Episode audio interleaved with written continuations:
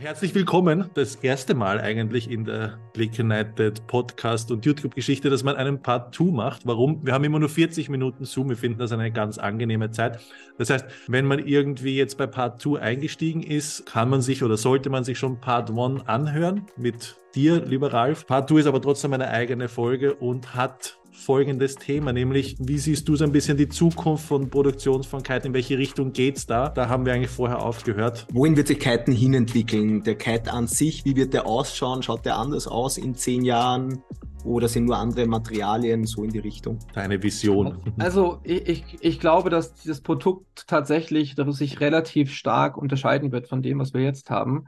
Einfach aufgrund von unterschiedlichen Thematiken. Wir haben also einmal die Materialität, wir haben das ja auch schon besprochen. Materialität hat einen enormen Einfluss auf die Flugeigenschaften. Materialität hat aber auch einen riesen Einfluss auf die Kosten, die dahinter stehen, also auf die Fertigungskosten. Und dann gibt es natürlich den Aspekt der Nachhaltigkeit, ähm, was so der, das, das Steckenpferd von, von der Brainchild-Produktion in Nordmazedonien ist dass wir halt versuchen, auch wirklich alles, was man menschenmöglich umsetzen kann, im Bezug auf die, auf einen geringeren Footprint. Ja, also so muss man es letztendlich sagen. Der, der, Fußabdruck, den dieser Sport bei der Herstellung der Produkte generiert, kann auf jeden Fall deutlich reduziert werden. Das heißt, diese Produkte werden auch in Zukunft, ähm, kann man nachhaltiger sagen, das ist immer alles sehr, sehr schwierig, ja, aber sie werden zumindest ähm, sich stark differenzieren von den Produkten, die wir jetzt haben, ja, wenn es um Nachhaltigkeit geht. Und dann ähm, ist natürlich die der visuelle Effekt, das heißt also, wie sieht der Kite aus optisch, was ein ganz wichtiger Punkt ist. Ja, im Kiten, wir sind Lifestyle. Das bedeutet also auch, dass jeder, der kitet, der fliegt quasi eine Litwassäule durch die Luft. Der mit, da, der möchte sich, diesen Sport äh, mit dem Produkt, das er hat, repräsentieren.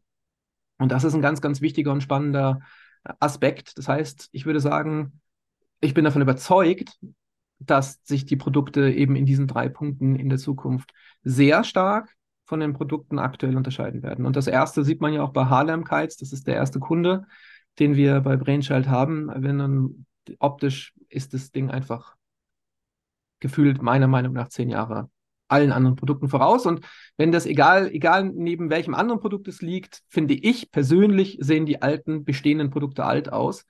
Und das ist ja, wie gesagt, ein Designaspekt, das kann man jetzt gut mögen oder nicht, aber die Art und Weise von diesen Transparenzen, die man mit dem Digitaldruck generiert, die Art und Weise des, des Color Shadings, dass man die Leading Edge bedrucken kann, genau im gleichen Muster mit Überläufen, das heißt von der Canopy auf die Leading Edge, das Ganze deckungsgleich ist, matcht, kann man wahnsinnig tolle Sachen machen. Man kann damit aber zum Beispiel eben halt auch Drittfirmen mit in diesen Sport hineinbringen. Die Duotron hat es vorgemacht mit Porsche mit dem Automobilhersteller. Das heißt also, man kann auch natürlich das CI von anderen Firmen auf dieses Produkt hinauf bringen, mappen und äh, dadurch haben Teamfahrer wieder ganz andere Möglichkeiten, sich zu repräsentieren und müssen dann vielleicht auch nicht mehr primär von den eigentlichen Kite-Herstellern gesponsert werden, sondern suchen sich eben ähm, Drittanbieter, auch außerhalb der Industrie, die in der Regel über wesentlich mehr Kapital verfügen als die Industrie als solches und deswegen, nein, also ich glaube, der, der, der Markt wird sich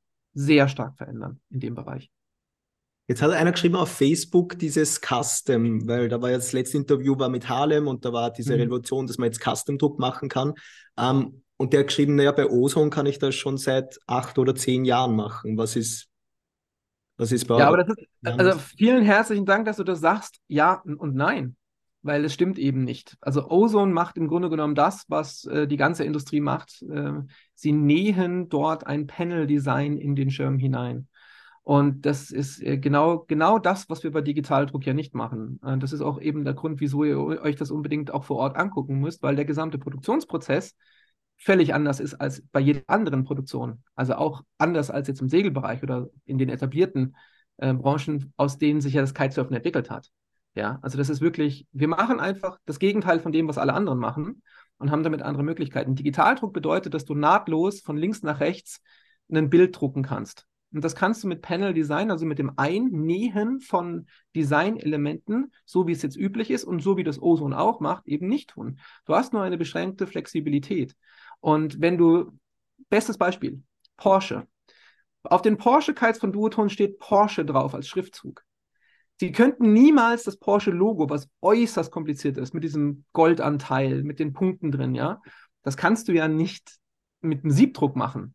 Ja, das Ding würde fünf Kilo wiegen, das würde auseinanderblättern. Das geht nicht. Im hm. Digitaldruck würdest du nicht Porsche schreiben, sondern du würdest letztendlich das Logo nehmen und würdest das Logo eben mit einer Auflösung von 300 dpi oder abhängig eben von der Rasterauflösung des Materials auf diesen Kite draufbringen und hast damit eine ganz andere Wirkung.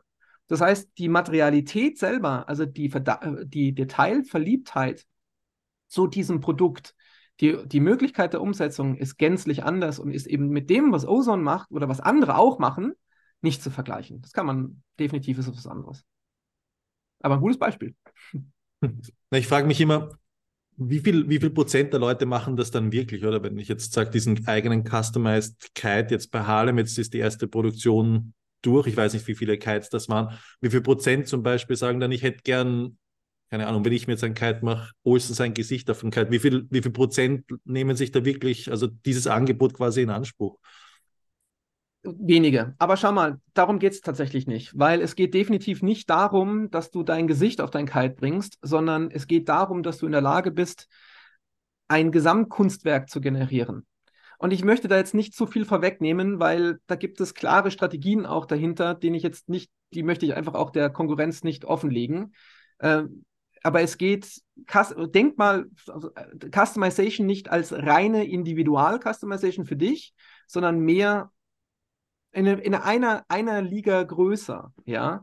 Ähm, schau dir Porsche an, das ist ein gutes Beispiel. Porsche machen 1 aus 99 Autos, ja, also äh, Sonderedition, ne, wo sie sagen, so, das goldene Batch 911er T kommt jetzt irgendwie an das Handschuhfach, zack, ist das Ding 100.000 Euro teurer. Wahnsinn, aber so funktioniert das. Und es gibt eben, je nachdem, welche Strategie man hat, auch die Möglichkeit, sich selber, also du als Kiter, kannst dich in eine andere Position bringen, je nachdem, was auf dem Kite draufsteht. Und dann ist es eben auch möglich, dass nicht die Firma im Vordergrund steht, das große Duoton, das große Norsales-Logo oder sonst was, sondern dass das nur noch ein, ein Bestandteil quasi von einem anderen, anderer Art von Design ist. Das äh, äh, ermöglicht dir halt, sag ich mal, Strategien zu fahren, die man vorher nicht fahren konnte. Und inwieweit sich das im Grunde genommen nachher durchsetzt, das kann ich dir nicht sagen. Aber wenn man es nicht kann, wäre es müßig, darüber nachzudenken. Jetzt ist die Technologie dort und jetzt geht es natürlich auch darum, zu schauen, ob das einen Mehrwert generiert. Und wenn es keinen Mehrwert generiert, wird es, wird es irgendwann wieder nicht, wird es verfallen, dann wird die Idee dann nicht umgesetzt. Aber ich glaube, wenn man das intelligent macht, dann gibt es durchaus extreme Mehrwerte, einen extremen Mehrwert für gewisse Gruppen, für gewisse Situationen, für Kiteschulen, für Projekte, für ja, fliegende Litwassäulen, die ähm, ganz glaube ich, ein ganz großer Bestandteil auch dieses Marktes sein könnten. Könnten. Schauen wir mal. Wenn man jetzt in den Bereich wieder der Performance geht vom, vom Kite, wo man, ich glaube, du hast beim vorigen Interview gesagt, es sind nur, was waren es, 30 Prozent ist Entwickler, der Rest ist Produktion, so auf die Art, mit Materialien etc. Ähm, jetzt kommt so, wir haben es in dem Podcast, haben wir es genannt, Garagenfirma das soll nicht irgendwie wie blöd klingen, sagen wir, Harlem ist eine sehr kleine klein Firma. Gestartet, so. Startet sehr klein und produziert jetzt den allerbesten Kite, den es gibt, weil neuer Produktionsstandort etc., auch den nachhaltigsten. Würden es die, glaubst du, schaffen, da so zum Endkunden durchzudringen, auch wenn sie den allerbesten Kite am Markt hat, mit den großen Playern, mit einem riesigen Netzwerk in Schulen vertreten sein etc.?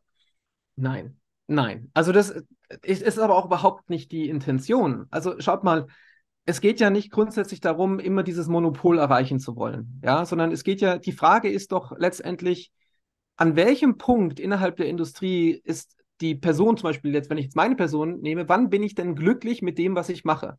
Ich meine, das ist ja eine Frage, die wird ja so nie gestellt ne, am Ende, sondern es ist ja immer nur die, okay, man muss riesengroß werden, man muss wahnsinnig wachsen, man muss Millionen von Euro Umsatz machen.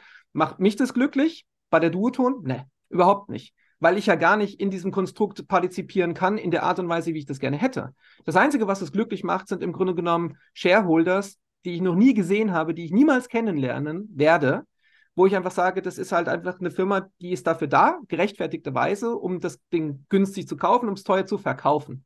So, das heißt also, was macht einen selber glücklich? Und die Frage, wenn man die so, wenn man diese Frage so stellt, dann kann ich dir sagen, dass man keine 30.000 Kites verkaufen muss aus Designersicht, sondern da würden sogar 10% reichen. Ja, und das wären dann 3.000 Kites. Aber das ist eben genau die Frage. Wie sehen diese 3000 Kites aus? Für, für, wen sind die? Für, für wen sind die? Wer fühlt sich angesprochen von diesen Kites? Ja, also ist dann eben doch dann die Individualisierung zum Beispiel eine Thematik. Individualdesign ist für die allermeisten Menschen gar kein Thema. Schau dir an, wie die Autos da draußen, die sind entweder schwarz, weiß oder mhm. silber. Ja, und wie viel Prozent davon fahren ein pinkes Auto? Das ist genau das Gleiche. Nichtsdestotrotz würde das Pinke das nicht geben, würde man auch nicht in der Lage sein, ein irgendwie ein positiv geartetes Image aufzubauen. Und das ist letztendlich, da sind, kommen wesentlich mehr Aspekte zusammen. Und es geht nicht um die reine Zahl, sondern es geht um die Möglichkeit dahinter und die Frage, ab welchem Punkt wer wann an etwas partizipieren kann und damit dann glücklich ist.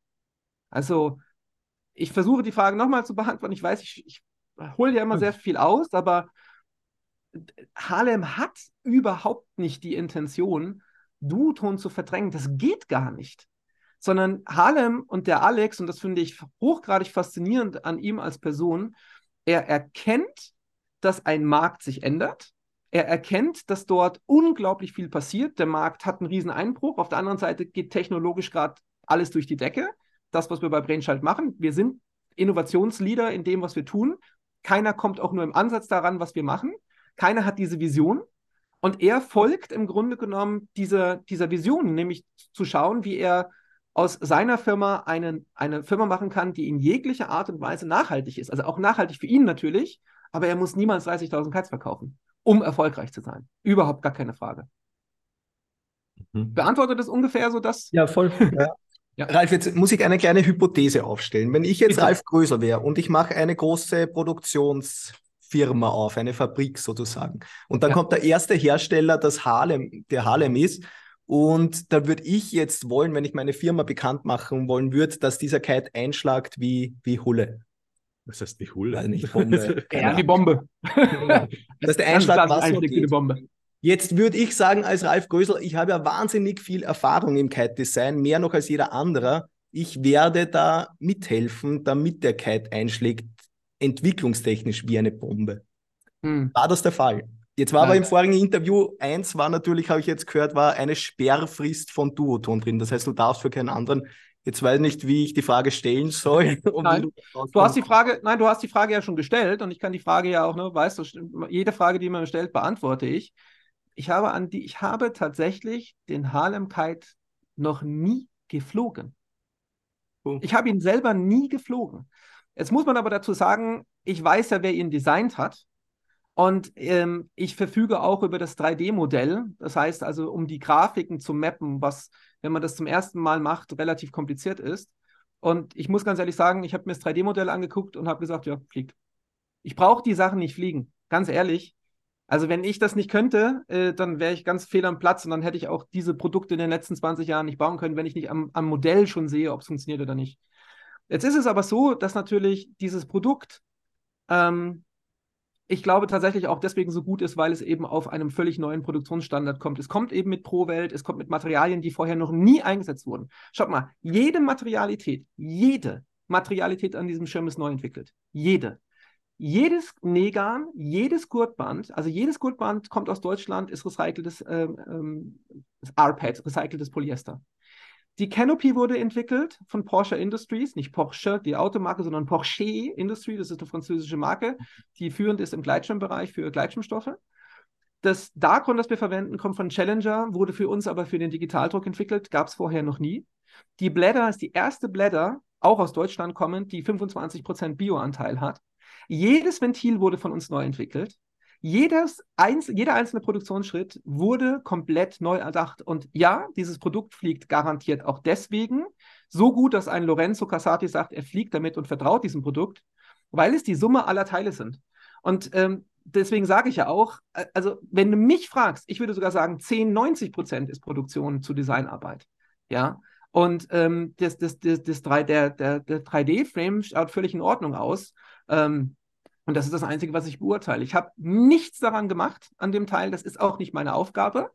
Ja, natürlich, jetzt arbeite ich dann ab dem 01.01.2024 nicht mehr für die Duoton, beziehungsweise dann eben Mitte des Jahres ähm, habe ich die Möglichkeit dann auch zum Beispiel als Berater für unsere Kunden äh, bereitzustehen.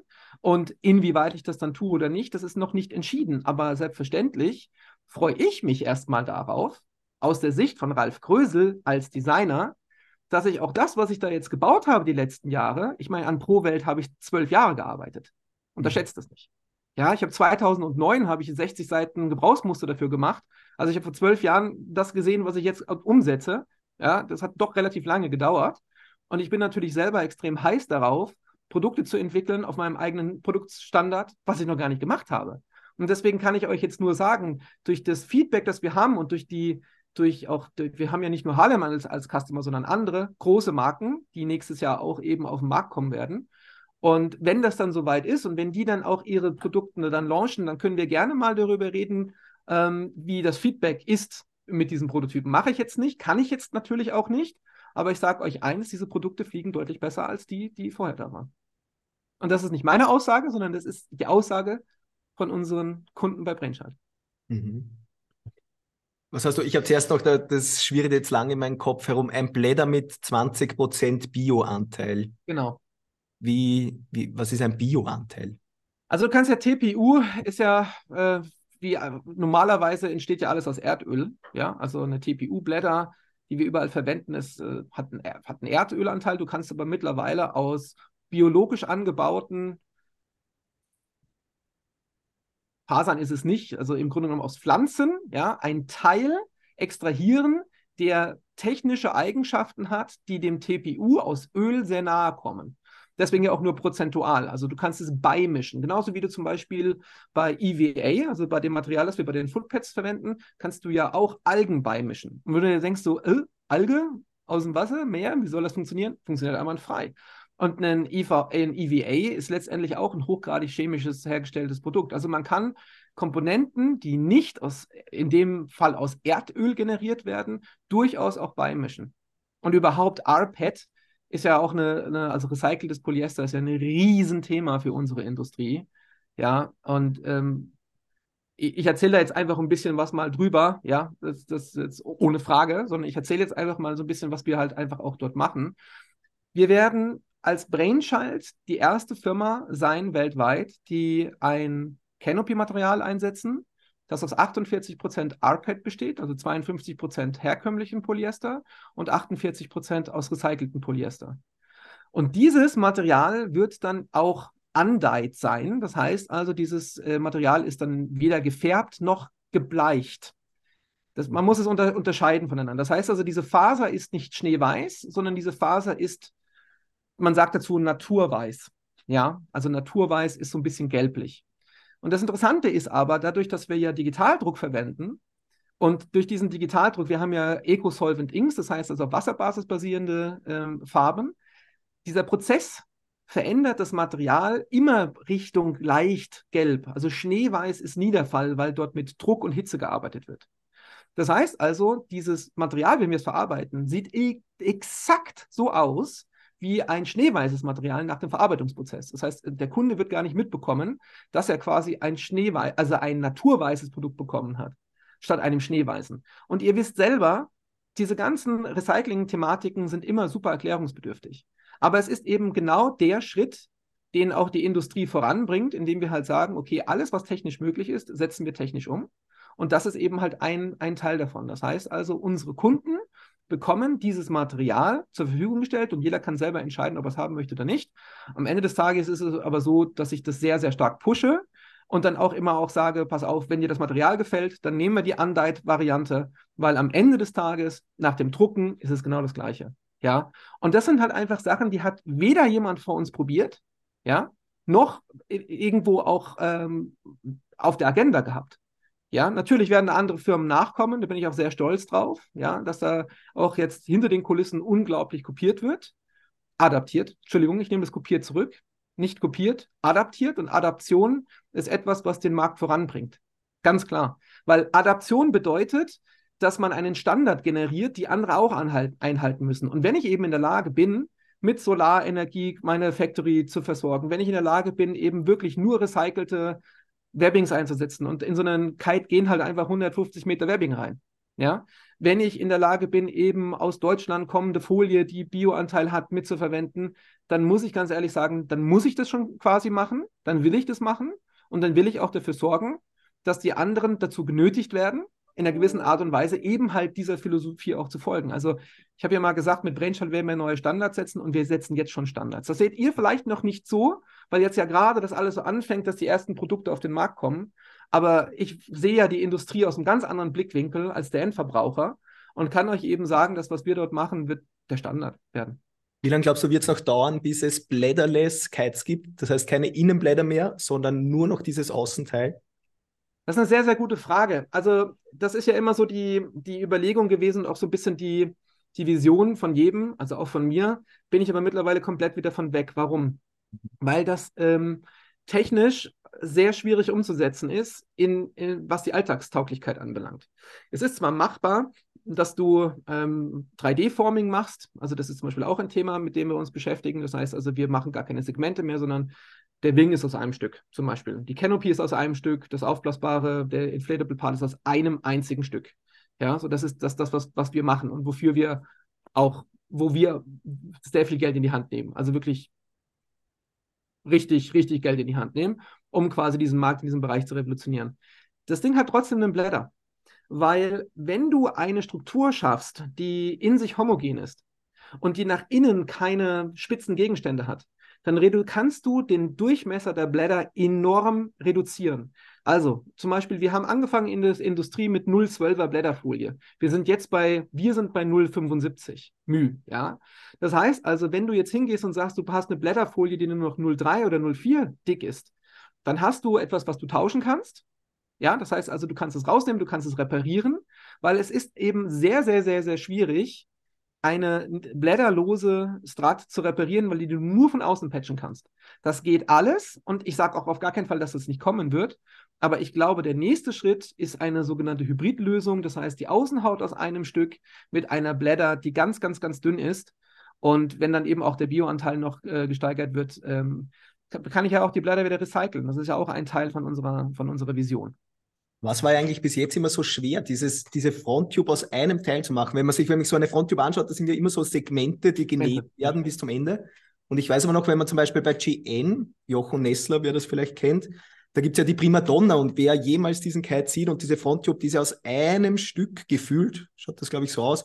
Ähm, was ist da so schwer, dass man da so viele Segmente braucht?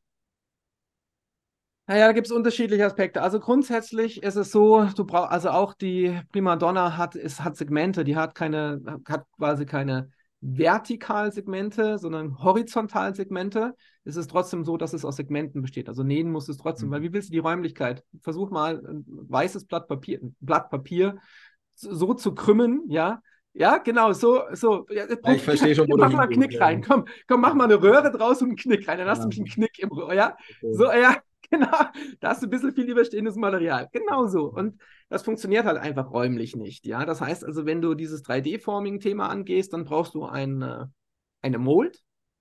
Das heißt, du brauchst einen Körper, um den du herum etwas generierst.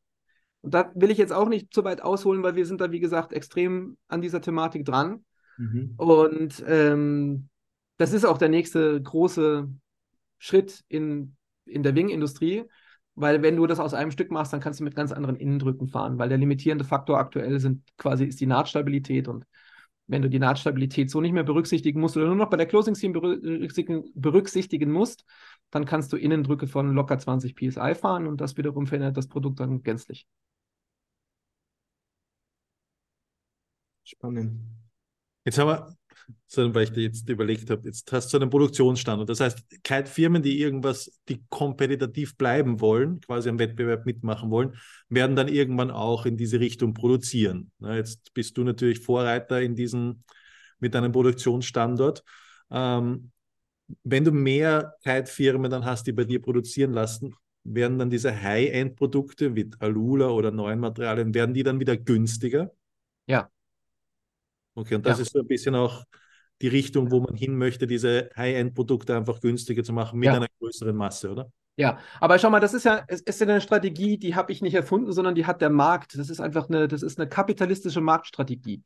Das bedeutet, wenn ich in der Lage bin, warum ist es, warum kaufe ich mir, gut, Volkswagen soll man rausnehmen, aber warum nehme ich mir jetzt irgendwie, warum habe ich mir früher, vor 20 Jahren, statt einem Golf 3 den Golf 4 gekauft?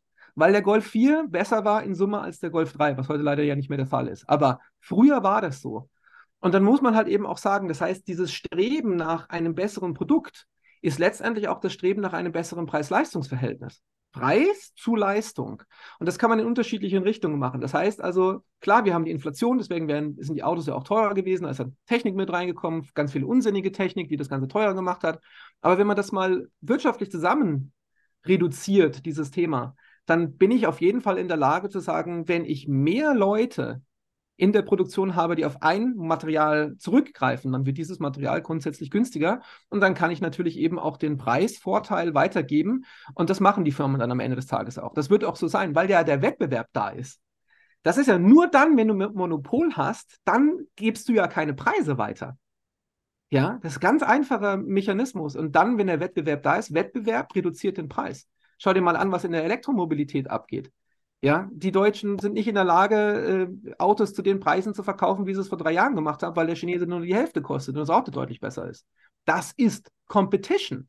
Und das ist genau das, was benötigt wird, weil am Ende des Tages der Endverkäufer, ja, der will in den Laden gehen, der möchte wissen, was er bekommt, der möchte im Grunde genommen auch ein gutes Gefühl haben. Ich glaube auch diese, der, die Tendenz, dass er ein, ein möglichst ökologisch vernünftig hergestelltes Produkt haben möchte, wird, glaube ich, auch eine gewisse Rolle spielen in Zukunft. Und dieses Gesamtpaket ist immer vom Preis abhängig. Das ist, das ist glaube ich, ganz, ganz klar. Mhm. Ralf, wenn du jetzt vielleicht so ein bisschen als Schlusswort, das war mega spannend schon, ähm, wenn du jetzt sagst, du in 15 Jahren, so ein bisschen ein Horizont, das geht noch 10, 15 Jahre, wenn du zurückblickst, so was ist dein Ziel oder auf was möchtest du dann stolz gewesen sein? Oder du weißt, wo ich so ein bisschen. Ja, super Frage. Mein Ziel. Ähm, mein Ziel ist tatsächlich, dass ich in, in 10 oder 15 Jahren zurückblicken möchte und sage, dass ich ein, ein, einen, ein Bestandteil gewesen bin von einer neuen Phase in unserem Sport. Hm. Kann man das so sagen? Ich, alles, was ich mache, jemals gemacht habe, habe ich, ich habe immer versucht, tatsächlich outside the box zu denken, visionär zu denken. Bei allem, was ich tue. Und ähm, glaubt mir, das ist sehr schwierig. Sehr, sehr schwierig, weil die Menschen zu finden, die, die an einen glauben, ähm, das Geld zu generieren, das notwendig ist, um überhaupt solche Risiken auch eingehen zu können. Das ist alles nicht einfach, wirklich nicht einfach und kostet mich auch sehr, sehr viel schlaflose Nächte. Und ähm, wenn ich irgendwas in mir selber mich permanent antreiben würde, äh, dann hätte ich das auch nicht gemacht. Aber ich habe irgendwie, irgendwas in mir zwingt mich dazu, dass wenn ich das Gefühl habe, dass es besser geht, dass ich es besser machen muss. Einfach aus Prinzip schon. Und ähm, deswegen hoffe ich natürlich, doch, kann man bestimmt. Also ich hoffe auf jeden Fall, dass man irgendwann in zehn Jahren sagt, ja, mit der Brainchild ähm, wurde ein Beitrag geleistet, um, um, um Kiten und Wingen weiterzuentwickeln.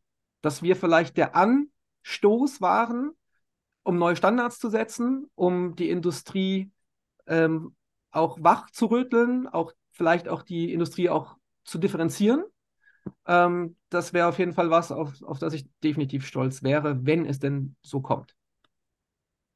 Jetzt sind wir ja, wir haben ja vorher so ein bisschen Offset gesprochen und du bist ja einer, der, du sagst immer wieder, ich bin so weit voraus in den Gedanken, ich arbeite an denen schon sieben Jahre, teilweise 14 Jahre an solchen Dingen.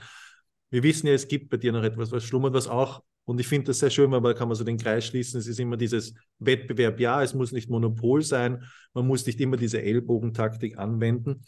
Ähm, jetzt wissen wir, du bist voraus und da gibt es ja noch ein weiteres Ding, eine weitere Idee, an der du so ein bisschen planst, die auch dann so als Benefit kommt, wenn man, glaube ich, bei dir mitproduzieren lässt. Genau. Kurz, ja, diese Vision von vom Vertrieb vielleicht, dieser Direktvertrieb oder diese Software, die du entwickelst? Weil wir das nämlich wahnsinnig spannend finden, ne? deswegen. Ja, also wir hatten es ja kurz schon angesprochen. Also grundsätzlich ich versuche alles holistisch zu betrachten. Holistisch bedeutet, dass man wahnsinnig viele Faktoren und Variablen berücksichtigt, weil ansonsten es kein Ziel gibt. Ja, holistisch bedeutet, dass man alles das, was um einen herum passiert, wie in so einer Kugel, du bist quasi in dem Mittelpunkt, vers ich versuche mich in den Mittelpunkt einer Kugel zu stellen und dann egal wie ich mich drehe, 360 Grad, egal in, na, dass ich immer wieder Aspekte quasi mir rausnehme und versuche, sie miteinander zu verknüpfen. Und ähm, ich habe vor vielen Jahren, vor über sieben Jahren angefangen, um da nochmal äh, darauf einzugehen, Software zu, äh, zu entwickeln. Und zwar die Software, die heißt Pika 6. Und das ist ein relativ revolutionäres ERP-System, das erstmalig bei, bei Harlem jetzt Anwendung findet, aber für alle Brainchild-Kunden zur Verfügung steht. Und zwar ist es die Idee, dass man die Gegenposition einnimmt zu den Monopolisten. In dem Fall, als ich angefangen habe, war das Amazon und eBay. eBay ist nicht mehr existent, aber Amazon ist eben genau der Monopolist geworden, der klar war, dass er kommt, weil das ist ein technologiegetriebenes Unternehmen, das Infrastruktur baut mit KI-Möglichkeiten, mit, mit unvorstellbar viel Geld. Und ich bin damals eben hin und habe gesagt, naja, wenn es jetzt einen Monopolisten gibt, gibt es dann überhaupt noch die Möglichkeit für kleine und mittelständische Unternehmen, gegen diese Dominanz, diese technologische Dominanz zu bestehen? Habe ich dann überhaupt noch die Möglichkeit als Designer, in einem Markt zu bestehen, wo ich quasi einem Diktat folgen muss? Und habe eben so angefangen, Software zu machen. Ist auch mein größtes Projekt bei weitem, auch finanziell. Und ähm, das Ganze basiert auf Partizipation. Das heißt also, jeder, der in dieses System integriert ist, das kann ein Teamfahrer sein, das kann ein ähm, ein Kite-Lehrer sein, das ist die Kite-Schule. Das ist jede einzelne Position innerhalb einer hochkomplexen Warenwirtschaftskette wird für den Teil, den er bringt, automatisiert belohnt. Ja, das heißt also, der Designer kriegt seinen Anteil, der Grafiker kriegt seinen Anteil. Man kann dort die komplexesten Strukturen aufbauen, die man sich nur vorstellen kann, mit dem Ziel, nicht komplex zu werden, also schwierig zu werden, sondern mit dem Ziel, dass man eben genau das Gegenteil erreicht. Das heißt, wenn ich gewisse Logikketten mal etabliert habe, dass diese dann vollautomatisiert, selbstständig ablaufen. Das heißt, der Aufwand, den ich benötige, liegt rein im, Ab im Setup, also in dem einst erstmaligen Aufbau des Systems, das generisch ist. Also jeder kann sich da seine Welt selber zusammenbauen. Und wenn diese Welt steht, kann ich sie stetig erweitern, unendlich. Und ich kann eben dafür sorgen, dass das, was eigentlich so viel Energie braucht, also zum Beispiel eine Abrechnung, da hat jetzt der Designer fünf, irgendwo wurden fünf Schirme nach Kanada verkauft und drei nach Australien und da kriegt er zwei Prozent und da kriegt er ein Prozent.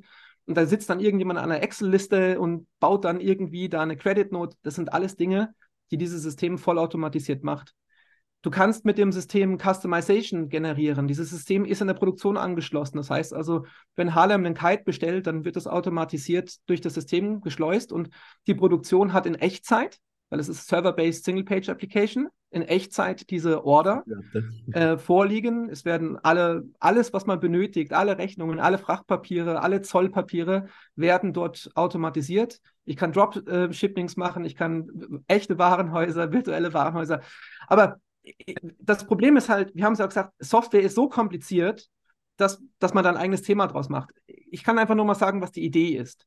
Die Idee ist eben, dass man neue Strukturen generieren kann und nicht unbedingt einen riesen Overhead benötigt. Heißt das ja. Direktvertrieb und dass man sozusagen dieses Händler, Import und sowas weglässt, dadurch die Margen auch wieder anders sind oder dass man sagt zum Beispiel, jetzt wird ein Kite bestellt, das geht dann direkt zur Fabrik, dann wird er erst gemacht, dadurch gibt es keinen Overstock und vielleicht ein Teamrider oder wie auch immer, wie man das dann nennt, bekommt dann irgendwie für eine Vermittlung direkt was aufs Konto gebucht? Ja. Oder eine Excel-Liste? Ja und nein. Also das System ist so aufgebaut, das kann sowohl B2B als auch B2C und es spricht auch nichts gegen eine herkömmliche Händlerstruktur mit Importeur. Aber die Sache ist einfach die, heutzutage Infrastruktur aufzubauen, ist quasi der Kasus Knaxus. Eine Firma wie die, wie die Boards Moore oder auch Kasus Norse zum Beispiel. Noch kurz. Bitte, bitte? Ich notiere Kasus Knaxus noch kurz. Also die großen etablierten Firmen, Duoton, äh, Norse, Cabrina, die haben natürlich ein über Jahrzehnte etabliertes Vertriebsnetz. Und das ist tatsächlich der größte Asset. Der Asset ist diese Struktur, die sie besitzen, nämlich den Zugang zum Markt. Und das ist jetzt, das ist eine Ausrichtung. Und die Software macht genau das Gegenteil und sagt, Moment mal, wir wollen ja eigentlich zu dem hin, der tatsächlich dann eben auch den Verkauf auslöst. Und das kann unglaublich gut derjenige sein, der der Local Hero an eurem Spot ist. Ja, also stellt ihr euch einfach vor, ihr seid von dem Produkt überzeugt und holt Leute ins System, dann partizipiert ihr langfristig daran, dass diese Person einmalig für, von euch ins System geholt wird, partizipiert ihr nicht einmalig, sondern langfristig. Und das ist ein ganz großer Unterschied zu dem, wie es momentan stattfindet. Nämlich, dass man, dass alles, was ich tue, darauf ausgelegt ist, dass es eben nicht eine Eintagsfliege ist, sondern dass ich wirklich auch merke, wow, das, was ich vor fünf Jahren gemacht habe, an dem kann ich heute weiterhin partizipieren. Ja, das heißt also, es ist kein Schneeballsystem, sondern es ist ein, ein Konstrukt, das wirklich die Leute, die Benutzer an das System binden sollen, in einer positiven Art und Weise, nämlich in der Art und Weise, dass sie das Gefühl haben, dass sie für die Leistung, die sie erbracht haben in der Vergangenheit, auch in Zukunft belohnt werden. Das ist, ähm, es ist eine Art von Utopie, irgendwie, aber es ist halt auch eine Vision und ähm, ich bin davon überzeugt, dass das auf jeden Fall ein sehr gutes Gegenmodell ist zu dem, wie es heute funktioniert und ähm, sehe da auf jeden Fall Riesenpotenzial in, in einer Art von, von solcher Struktur. Ich kann mir das schon vorstellen. Das ist einfach, wenn man überlegt, jetzt, wenn, wie wird Vertrieb in 10 Jahren, in 15 Jahren sein? Das sind ja alle großen Firmen, es geht eigentlich fast alles auf Direktvertrieb hin, weil man auch die Möglichkeiten hat. Oder früher hast du es ja nicht gehabt, dass du sagst, Social Media Marketing oder sowas, dass dein Händler gehabt, einen Shop und dann war die Marke groß, die Shop, der Shop, der halt auf dem Spot ist oder so. Und das funktioniert ja jetzt mittlerweile, erreicht man die Leute ganz anders. Mhm. Und ich kann Das mir ist das der gut Punkt. vorstellen, dass das. Ne? Also du, du erreichst die Leute anders, aber am Ende des Tages hast du doch immer, es gibt immer einen Endkontakt. Also wenn du von einem Produkt überzeugt bist, völlig egal was, dann bist du doch gerne auch bereit, für dieses Produkt einzustehen. So, mal Grund, das ist ja die Grundvoraussetzung. Ansonsten, pff, ja, da gibt es jetzt zwei Möglichkeiten. Entweder du sagst, du bist so von, davon überzeugt, dass es dir egal ist und du musst es vermitteln. Wenn du aber quasi in ein Teil der Industrie bist und möchtest auch daran äh, partizipieren, dann ist es eben sehr gut und sehr positiv für dich, dass du quasi aus deinem Hobby einen Beruf machst und sagst, ich möchte aber eben halt auch daran partizipieren wirtschaftlich. Mhm. Und das ist ja auch vollkommen legitim. Und deswegen die Art und Weise, wie Teamfahrer aktuell ja austauschbar sind, das ist ein Riesenproblem für die Teamfahrer. Ja, denn ein Teamfahrer äh, kommt über ein gewisses Alter hinaus, zack, abgeschoben. Das wissen wir alle, so schnell wie die Jungen nachkommen, so schnell kannst du die Alten gar nicht entsorgen, um mal ganz böse zu sein. Ja. Jetzt ist es aber so, was ist denn der Asset von jemandem, der schon seit 20 Jahren mit dabei ist? Sein Name, seine Infrastruktur und die Credibility, die er hat. Und warum sollte er nicht daran partizipieren können? Ich finde das extrem unfair, muss ich ganz ehrlich sagen, dass man sagen kann, dass man sagt, okay, du warst jetzt 20 Jahre lang bei der Firma, also du bist jetzt 33 geworden und äh, sorry, aber wir haben für dich keinen Platz mehr, such dir was anderes. Das heißt also, die Möglichkeit zu haben, die Möglichkeit zu haben, dass so eine Person sagt, okay, ich gehe eben in den Bereich Vertrieb, was ja oft der Fall ist, kann man eben sehr schön mit so einer Softwarelösung unterstützen. Und diejenige Person hat dann auch das Gefühl, okay, ich habe einfach 20.000 Follower und ich bin den ganzen Tag unterwegs, ich bin repräsentiere den Sport, warum kann er denn nicht auch direkt daran partizipieren? Also das ist eine der Überlegungen gewesen. Das ist direkte Partizipation in Echtzeit. Schön. Auf unser Meeting ist schon wieder gleich vorbei. Interesse. Das gibt's doch gar nicht. Also, Doch. ja, es kann doch nicht sein, ich habe schon wieder so viel geredet, ne? Vielen Dank für den Einblick, war super spannend. Ähm, diese Folgen werden jetzt auf Spotify sein und auch in das Video auf unserem YouTube-Kanal. Einfach Lake United suchen. Vielen Dank fürs Zuschauen, vielen Dank fürs Zuhören und alles Gute, Ralf. Vielen herzlichen Dank. Hoffentlich bis zum nächsten Mal. Bis dann. Danke. Tschüss. Ciao. Ciao.